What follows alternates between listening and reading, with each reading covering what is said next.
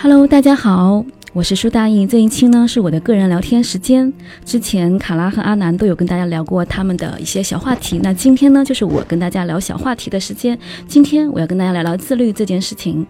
呃，这个也是我们听友的群里面大家都会经常提到的一个话题。那今天为什么是我来给大家讲，我来跟大家交流自律这件事情呢？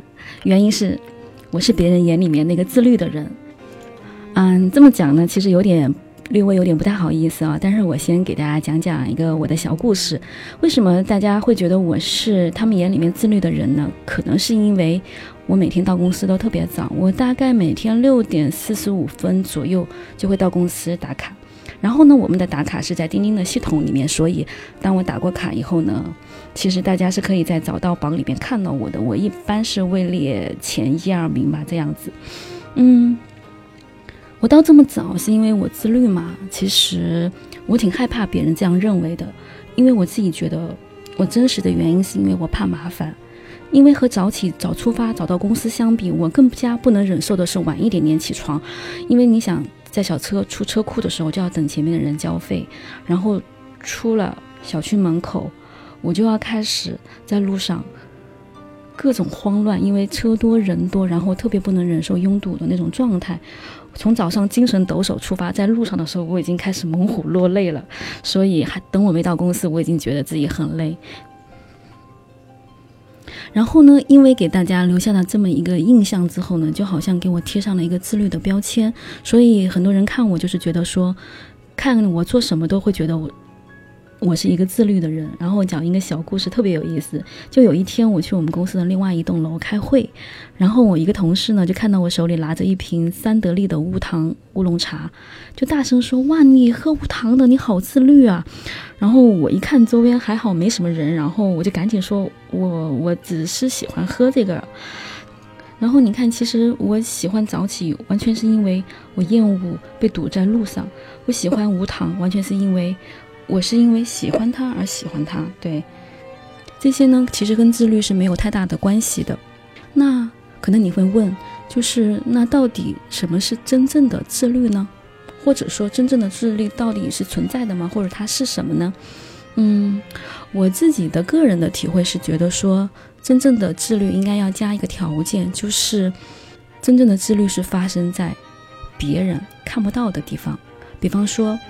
前一段时间呢，我看了一集《圆桌派》，这一集的嘉宾之一是严歌苓。严歌苓呢是，呃，著名的一位女作家，也是一位编剧。那她合作的导演呢，有很多的影片都是脍炙人口，比方说冯小刚导演的《芳华》，张艺谋导演的《金陵十三钗》，还有，呃呃，陆犯焉识这些非常著名的影片。嗯，他在那个圆桌派里面那一期呢，其实有大量的语言在描述和讲述，其实都是在讲他背后的，他为什么是一个自律的人。我感觉这个和他的个人的性格，或者说他内在驱动有非常大的关系。比如说，他每一天都会，呃，有六个小时的时间在桌前写作，他可能每隔一天都要让自己去游泳，然后游到一千米左右。他给我的感觉是。呃，如果他不做这些，他会非常非常的难受。然后做这件事情已经是成为他的一个自动化的一个程序了，他一定要去做这件事情。如果不做的难受会大过于他做了以后的快感。所以我觉得说是他这种自律，可能是基于更长时间的、更长时间维度的一个习惯到品格的形成。所以，嗯，那是让我觉得理解到说自律。如果要给他加一个条件的话，应该是发生在大家看不到的地方。如果发生在被大家看到的地方，很有可能你不是自律，嗯，你是他律。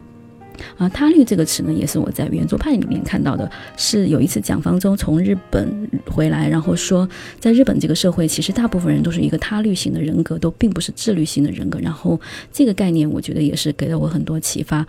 我要讲我的第二个故事。第二个故事是这样子的，第二个故事是这样子的，其实呢，我和大部分人一样的，就是自律对我自身来说其实是挺难的一个事情。如果没有外在环境的一些条件的话，我可能也是很难去说自己真的能做到自动自发的去做某些在我们看来有意义的事情。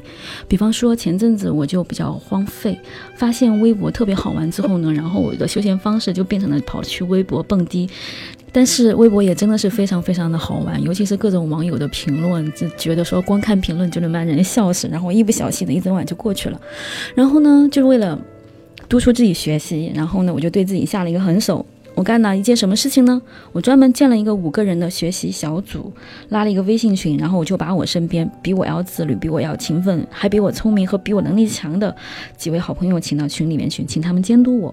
然后呢，我干嘛呢？我呢，每天晚上在群里面打卡交一篇小作文，其实是四个人在围观我，看着我。其实，嗯。我其实心理压力还挺大的，因为搞得不好的话，其实是一件非常非常没有面子的一个事情。然后呢，我再来说说我这个打卡群的一个后续。其实我真的有为我们这一期的节目做了一点点嗯社会体验，这个就是我的体验之一。然后呢，我这个打卡群呢，我呢在里面持续的写了六天的作文。第七天的时候，我发现真的有点难了。为什么呢？第一个是思维上会疲惫，我发现出作文选题有点难度了，开始。第二个呢，是我感觉到我的输入明显不足，然后我的输出质量不够稳定。好，第七天我就写不动了。这个时候，我发现我在用的那款软件里面，它有一个小功能。那个小功能是什么呢？它是，假如你连续的六天打过卡之后呢，它会送你一张复活卡，你可以用它来停一天。然后我当时顿时觉得解救了，我那天如负重视，就把那张复活卡给用掉了。好，断了一天之后。第二天，我坐回到桌前，我终于体会到有人以前跟我打的一个预防针。他跟我说，日更要比周更要容易得多。就是什么意思呢？就是你每天都花一点时间写一篇小短文呢，其实比你要一周花一次时间写一篇大作文要来的更容易一点。为什么呢？我自己的体会也是这样。就是自从经过了一天的停顿之后，我发现一旦停下来之后，然后再复起的心理阻力是非常非常大的。但是日更就不一样，它就像是有一种惯性一样的，你每一天呢启动的阻力都是非常小的。嗯，在这之后的话呢，就经过了这一次以后的话，我在之后的话，几乎呃持续不断的、不间断的每天写一篇小东西，大概写了有二十多天。嗯，我讲这个。